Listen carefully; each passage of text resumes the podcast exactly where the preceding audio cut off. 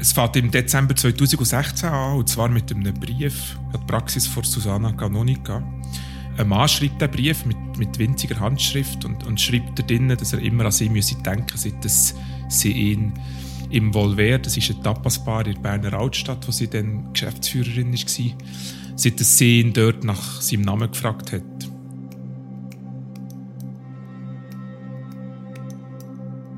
Es bleibt nicht bei dem einen Brief. Es fängt so harmlos an, wie wahrscheinlich vieles. Und es nimmt ziemlich schnell zu. Es geht quasi von 0 auf 100 dann Also Briefe, digitale Postkarten und wo dass sie dann merkt, dass sie fotografiert wird von jemandem. Und es geht aber dann fast ein Jahr, bis sie das alles miteinander verknüpft und merkt, dass das alles die, die gleiche Person ist. Heute bei «Apropos», was Stalking bedeutet. Eine Bernerin wird über Jahre von einem fast fremden Mann im Alltag verfolgt und belästigt. Bei der Polizei wird sie mit dem kaum ernst genommen und rechtlich kann sie relativ wenig machen. Das erste Mal, das ist einfach, das waren Briefe gewesen, und ich weiß noch, das ist eben ein Brief, ähm, normales Format, Postkartenformat mit einer kleinen Schrift, blauen Kugelschreiber. Ähm, meistens war Absender Bern und ist eben wie irgendwie etwas über mich. Und ich weiss das alles nicht mehr, ich habe den Brief fortgeschossen. Und ich weiss noch, das war am Anfang sehr schmeichelnd. Gewesen. Ich habe es, glaube recht spät erst habe ich gemerkt, dass das Stalking ist. Und ich habe so ein gemerkt, dass der, der Mann auch ganz viel von mir auf den sozialen Medien wie verfolgen und nachforschen und Webseiten schauen, dann habe ich auch wie erst gemerkt, dass das Stalking ist. Einfach ab dann, als ich gemerkt habe, er, er meint wirklich mehr. Und hat mich beobachtet und geschrieben auf die Verbindungen gemacht mit all denen, mit das Beziehungsnetz, das ich habe.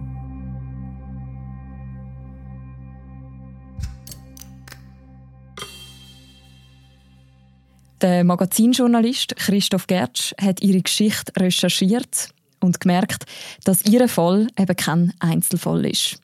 Über Stalking, über einen juristischen Graubereich und über seine Folgen reden wir heute im Podcast «Apropos» und für das bin ich jetzt mit dem Christoph Gertsch verbunden. Hallo. Hallo Mirja. Ich bin Susanna Canonica. Ich wohne seit 20 Jahren in der Altstadt von Bern bin eigentlich gelernte Physiotherapeutin, habe mich vor etwa 15 Jahren selbstständig gemacht und nachher ähm, vor zwölf Jahren mit Freunden noch einen Tapasbar aufgemacht in Bern und habe ich noch ein anderes Projekt auch noch gemacht in Bern, also mir mit ganz viel äh, Arbeit eingedeckt. Und seit etwa zwei Jahren bin ich so ein bisschen am Abfahren und ähm, zu mir zurückfinden. Hat auch mit dieser Geschichte eben zu tun. Christoph, wenn ich der Susanna Canonica zulasse, dann tönt sie nicht wie eine Frau, die jetzt gar nichts könnte wegstecken könnte. Ja, das war auch mein Eindruck und das sagt sie, das sagt sie selber auch von sich. Also Susanna Canonica, sie nennt sich Sue, Sie macht wahnsinnig viel. Wir kennen sie auch in Bern. Sie, sie hat Volver ähm, aufgebaut. Das ist eine, eine relativ bekannte Tapasbar in Berner Altstadt. Eben. Sie ähm, ist dort Geschäftsführerin gewesen, arbeitet immer noch dort im Service. Sie ist aber auch Physiotherapeutin. Sie hat andere gastronomische Projekte. Es ist wichtig, sie, also sie sagt das selber von sich und das ist schon mein Eindruck von Das ist, sie, äh, sie will auch so wahrgenommen werden, dass sie, dass sie jemand ist, der schon etwas vertragen kann. Mhm. Genau das, aber dass man eben etwas muss können wegstecken oder vertragen, wie du jetzt sagst, das ist ja etwas, wo man immer wieder Betroffenen von Stalking sagt oder zuschreibt. Wir werden jetzt in diesem Podcast ganz viel über das Phänomen Stalking reden. Was heißt das eigentlich genau? Ja, das habe ich dann schnell gemerkt, dass es nicht eine einheitliche Definition gibt und das ist ein Teil des Problems. Also, wenn man sich nicht einig ist, über was man genau redet, dann kann man vielleicht auch nicht Schwere vor Belastung beurteilen oder man beurteilt sie auch nicht gleich. Ich habe mich dann geeinigt, mich auf eine Definition zu konzentrieren, die vom Eidgenössischen Gleichstellungsbüro kommt, wo in einem Bericht steht, der zuhanden vom Bundesrat ist erstellt wurde. Laut diesem Bericht meint Stalking alle Formen von unterschiedlich motivierter, von wiederholter und von fortgesetzter Nachstellung, Belästigung oder Bedrohung. Mhm. Und es ist auch etwas, es ist auch noch wichtig, was von den Betroffenen als unerwünscht und als grenzverletzend wahrgenommen werden, wo, wo Angst können auslösen oder Besorgnis. zitiere weiter, und wo ähm, das Opfer oder die betroffene Person auf, auf psychischer, auf körperlicher und oder auf sozialer Ebene kann, kann belasten oder beeinträchtigen. Mhm. Also das ist so quasi die Definition, wo das Ganze absteckt. Was heißt es jetzt konkret im Fall von der Susanna oder eben von der Su Canonica? Sie hat über Jahre jede Woche Briefe und mehrmals pro Woche digitale Postkarten bekommen, wie so SMS auf ihre private Handynummer. Der Stalker hat ihr auch physisch nachgestellt, ist äh, ihr Bar ein- und ausgegangen, bis er den Hausverbot dort hatte. Aber der war immer noch in den Gassen unterwegs, gewesen, ist, ist vor ihrer Wohnung gestanden. Er hat sie fotografiert, er hat unter Pseudonym teilweise geschrieben, er hat auch E-Mail-Adressen gefälscht, er hat auch im Namen von anderen äh, Bekannten von Sukanonika Ehren geschrieben, aber auch im Namen von Ehren Bekannten von ihr. Es hat verleumderische Inhalte gegeben das Muster, da muss man ein bisschen, muss man ein bisschen mutmaßen aufgrund von seinen Nachrichten, das Muster war, dass er sich verliebt hat in Zucanonica und jetzt quasi um sie kämpft. Das ist ziemlich offensichtlich so, aufgrund von der, von der Nachrichten, was es von ihm gibt. Mhm. Sie hat in einem Gespräch erzählt, was das für sie geheißen hat, wo sie gemerkt hat, dass das alles irgendwie zusammenhängt und vom gleichen, von der gleichen Person kommt. Ich habe auch ähm, im Volver oder eben auch in der Physio auf die E-Mail-Adresse Einladungen für digitale Postkarten bekommen. Und dann haben wir gleichzeitig auch ins Volver auch noch so, die, so echte Postkarten, die die Post gratis verschickt, auch bekommen. Dort sind echte Fotos, die er hat geschossen geschickt worden, aber mit ähnlichem Text. Und wo ich dann so ein bisschen gemerkt habe, er hat im Namen Alben von anderen, vom Adrianos in Bern, etwas verschickt gehabt, oder ähm, von irgendwelchen Fantasien nehmen. Und wo ich wie gemerkt habe, dass er so Leute braucht, die meine Freunde sind oder Zeugs, die ich mache, habe ich gemerkt, dass mich jemand auch muss beobachten muss. Und zuerst habe ich gedacht, das ist auch random. Aber dann habe ich gemerkt, der, der schreibt von meiner E-Mail-Adresse vom Projekt in der alten Feuerwehr, die ich hatte, und schreibt mir, deine Feuerwehrspitzel haben gesehen, dass du nicht beim Rathausplatz warst. Und dann habe ich geschaut, okay, das muss jemand sein, der da alles hat nachher recherchiert oder geschaut und gesucht und mich auch gesehen hat. Gehen wir doch nochmal zurück an den Punkt, bevor das alles losgegangen ist mit diesen Briefen. Was hat sie gewusst über den Mann, der dann später eben zu ihrem Stalker geworden ist? Wie hat sie den in Erinnerung? In welcher Beziehung stehen die zueinander?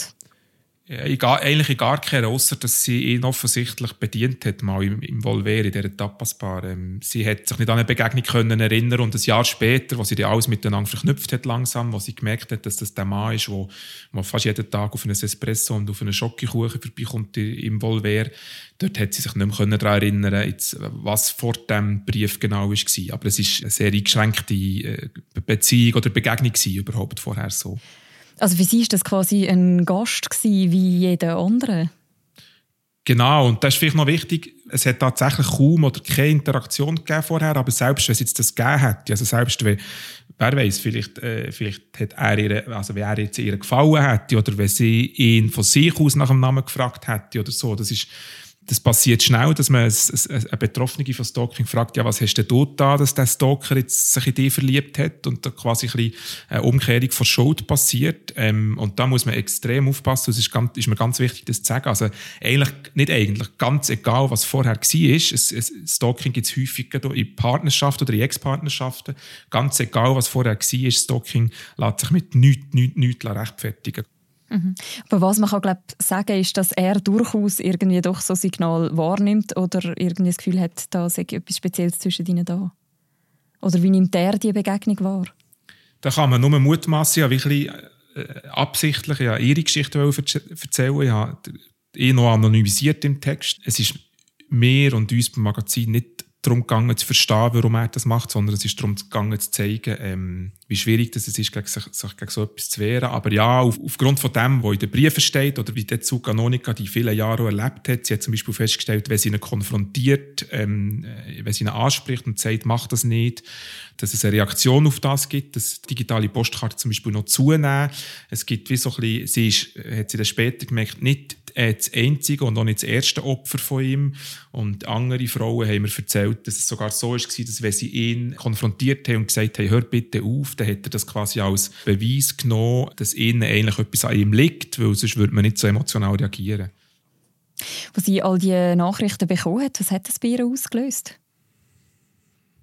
Ja, es ist ein typisches Phänomen, habe ich mir sagen von Expertinnen für Stalking, ähm, dass sie lange wirklich das Gefühl hatten, es machen nichts oder es machen nicht viel. Und eben, wie sie von sich selbst sagt, sie ist eine starke, vor allem sie will stark sein, sie hätte auch dann stark sein, sie hat äh, lange nicht das Gefühl gehabt, dass, dass sie das beeinträchtigt. Und, und das ist, scheint etwas sehr typisches zu sein, das ist da nicht die einzige so. Wir probiert lange das zu ertragen und erzählt vielleicht auch nicht wahnsinnig vielen Leuten davon. Oder macht es, aber, aber wehrt sich irgendwie nicht. Und man merkt es dann erst, wenn es wirklich tief geht quasi und wenn es dann wirklich wehtut. Und so ist es ein ein bisschen gegangen. Das ist am Anfang, habe ich auch so ein bisschen das Gefühl gehabt, hey, krass, da nimmt sich jemand mega Zeit und ähm, schreibt mir da so ja, bezirzende Sachen und das ist, ich bin mir, ich bin mir geschmeichelt vorgekommen. Und dann auf, ist es wie weitergegangen, ist auf einmal auch noch so ein Gewunder dabei gewesen, weißt, der hat sich ja so Geschichten ausgedacht und gleichzeitig habe ich gedacht, nein, ist schon wieder eine Karte gekommen, aber dann hat es mich Wunder genommen, was er sich jetzt wieder ausgedacht und das ist so nah an einem eben genervt sein und, und auch so ein bisschen Gewunderung und gleichzeitig ist es mir auch wie viel zu nahe gewesen, und das habe ich aber wie nicht so gemerkt. Und die Wut oder das, dass er etwas macht, was zu nahe ist, ist viel zu spät gekommen, jetzt so retrospektiv. Und jetzt merke ich so, es, es wühlt mich auch wieder auf, denke ich so, äh, weil die Grenze eben so schwierig ist zu erkennen. Man könnte jetzt quasi von außen so sagen, ja, aber das sind ja am schlussendlich doch nur Briefe, also quasi nichts, wo ihr direkt irgendwie sie verletzt oder so. Sieht, kann sie das auch so sehen? Nein, beziehungsweise das hat sie natürlich ein Zeitchen so gesehen. Ähm, es sind nur Briefe, es sind nur E-Mails, es macht mir nichts. Es stimmt halt einfach nicht. Und das hätte auch sie müssen merken. Also erstens mal sind es nicht nur Briefe und nicht nur E-Mails, also sie wird auch physisch von ihm äh, verfolgt. Manchmal ist er zehnmal pro Tag vor dem Volver vorbeigelaufen. Er ist vor ihrer Wohnung am Fenster gestanden, wenn sie am Morgen aufgestanden ist. Er hat sie fotografiert mehrmals. Also es gibt eine physische Belästigung, wenn man so will. Es gibt, bis heute hat sie nicht irgendwie physisch Angst vor ihm. Sie hat nie Angst vor ihm gehabt, physisch, dass er ihr irgendwie körperlich zu nahe kommen könnte. Und aber jetzt zurück zu, zu Briefen und digitalen Postkarten mit teilweise auch verleumderischem Inhalt, das ist ganz wichtig. Also sie, sie hat gewusst, dass er in der Altstadt um Postkarten um verschickt und, und klar hat sie um erzählt, dass sie gestalkt wird und haben wahrscheinlich alle oder sicher die meisten Empfängerinnen und Empfänger von diesen Mails, von diesen digitalen Postkarten gewusst, dass das ein Stalker ist und dass das Blödsinn ist, aber weisst halt gleich nicht, äh, ob irgendwie nicht blöd geschnurrt wird plötzlich. Mhm. Also er hat Lügen über sie erzählt sozusagen? über See und über andere, genau um See herum. Zum Beispiel einmal hat es so eine, es gibt so einen altstadtbekannten Gastronom, mit dem seinen Namen hätte er quasi gerne übernommen und hätte mal zum Beispiel verschickt, dass das See zu Canonica, dem Gastronom, ähm, das Volver abgegeben hätte und per sofort in allen Altstadtlokalen Hausverbot hätte. Aber es ist, noch, ist noch viel, traurigerweise noch viel banaler. Also die, eben die, die Briefe und digitalen Postkarten, sagen wir jetzt drei digitale Postkarten pro Tag, ein Brief pro Woche, das sind viermal pro Woche, wo du irgendwie konfrontiert wirst mit etwas, was du nicht willst. Und das, eben, das kann ein Jahr, das kann zwei, das war so gewesen, ein Jahr, anderthalb, zwei Jahre, drehst du das irgendwie. Ähm, und aber es ist wie so, das ist blöd, aber es ist wie ein Wassertropfen, der stetig kommt und irgendwann verdrehst du es einfach nicht mehr. Also es, du kannst schon immer stark sein, aber du bist es halt auch nicht gäng. Und bei ihr waren es fünf Jahre am Schluss. Wie hat sie denn reagiert? Hat sie selber etwas unternommen gegen das? Ja, sie hat, hat alles Mögliche probiert. Sie hat, hat, sie hat alles das gemacht, was ihm auf Beratungsstellen empfohlen wird. Also sie hat eine einer ist klar zur Rede gestellt, hat ihm gesagt, sie will das nicht, hat das ganz klar kommuniziert. Sie hat ihm Hausverbot erteilt, das ist das, was sie können machen konnte. Auf das aber hat sie ihn ignoriert. Also, wenn sie ihm in der Stadt begegnet ist, hat sie probiert wegzuschauen. Sie hat die Mails probiert wegzulegen. Sie ist zur Polizei gegangen, hat Anzeige gemacht. Sie hat, ist dort gebeten worden, möglichst Beweise zu sammeln und sie hat die Mails immer der Polizei weitergeleitet. Und das hat alles wie irgendwie nicht gelangt. Es ist noch so erstaunlich. Es gibt so, das gehört man auf Beratungsstellen, dass eigentlich, dass recht viele Stalker, ich sage extra männliche Stalker, weil die allermeisten Stalker eigentlich männlich sind, vier, vier von fünf etwa. Die meisten Stalker hören auf, ihr Opfer zu belästigen. Wenn irgendjemand sich an sie wendet, das Opfer lenkt manchmal noch nicht, aber wenn es irgendeine Person aus dem Umfeld vom Opfer ist, oder spätestens, wenn die Polizei irgendwie ihn mal einvernimmt, in diesem Fall ist, jetzt, ist das auch ein bisschen schief gegangen. Da hat sich der Polizei einvernommen. Er war ja nur ein mutmaßlicher Täter, gewesen, immer aus Sicht der Polizei, weil es mit äh, Beweislage schwierig ist, digital halt, und weil er nie nie seinen richtigen Namen gesagt hat in diesen, in diesen Briefen und digitalen Postkarten. Er hat sich dieser Einvernahme entzogen. Und das ist alles irgendwie über, ist über, ist ein bisschen, also nicht ein bisschen, es ist frustrierend für die Zucanonika und vor allem hat sie sich zunehmend machtlos gefühlt. Ähm, ich habe gedacht, die, die können dann mit das rückverfolgen und dann machen die das dann und eigentlich habe ich ein gutes Gefühl gehabt. Ich dachte, super, der hat es verstanden und dann ist eigentlich nie etwas keine Information gekommen. Ich habe per Mail wieder ein paar geschickt und gefragt, was war. Und dann ist immer, ja, merci, immer abgewimmelt. Und dann ist aber dann die Sistierung gekommen, wo sie geheißen, der Fall sei abgeschlossen oder einfach sistiert. Und dort habe ich gemerkt, dass ich mich so ein bisschen hilflos oder allein habe gefühlt. Du hast vorhin schon gesagt, dass es Beratungsstellen gibt, auch für Leute, die gestalkt werden. Du hast auch mit mehreren geredet und auch mit Behörden. Wie typisch ist jetzt so ein Fall wie der von der Subkanonika?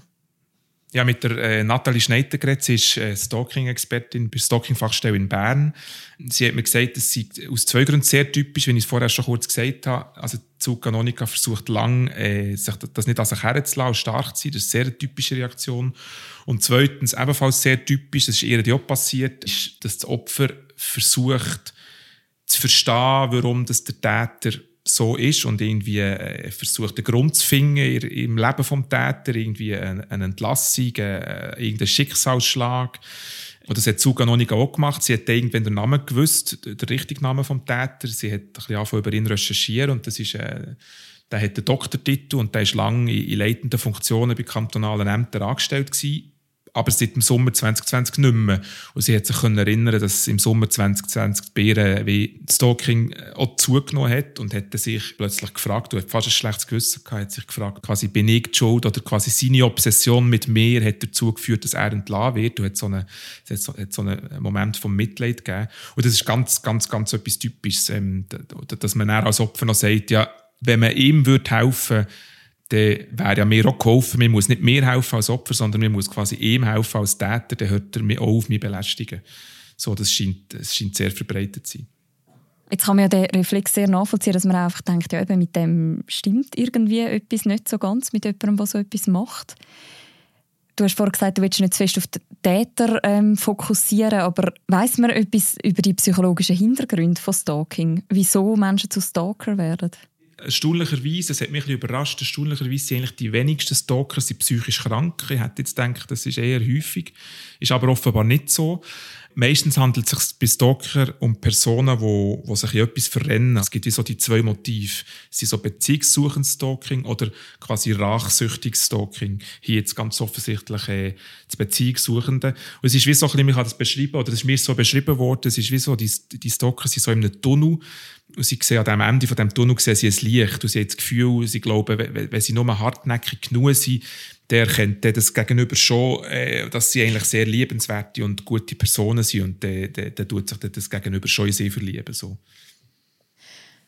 Und wie häufig kommt das vor? Kann man dazu etwas sagen? Dass jemand dann eben gestalkt wird? Das hat mich überrascht, fast ein bisschen schockiert. Das hätte ich wirklich nicht gedacht. Das ist noch muss man noch sagen, ist noch frustrierend, dass es zu Stalking fast keine Studie gibt in der Schweiz. Passt generell dazu, wie Stalking in der Schweiz noch behandelt wird oder angeschaut wird. Aber es gibt internationale Studien, die eigentlich zeigen, dass im Laufe von ihrem Leben jede sechste Frau und jeder zwanzigste Mann mal von Stalking betroffen ist. Da redet man jetzt eher noch von einem weiten Begriff von Stalking, wenn man den Begriff ein bisschen enger fasst. Also wenn man von einer höheren Frequenz von der Kontakt redet, von einer langen Dauer und von Angst vor schwerer Gewalt. Es sind aber immer noch etwa 10% von allen Frauen, die betroffen sind. Und wird es auch ernst genommen? Also jetzt von offizieller Seite, ich meine von Behörden, von der Gesellschaft sozusagen? Es gibt vermutlich schon, würde ich sagen, oder ist mir gesagt worden, ein wachsendes Bewusstsein. Es gibt sicher Beratungsstellen, auch in der Schweiz schon, die gut funktionieren.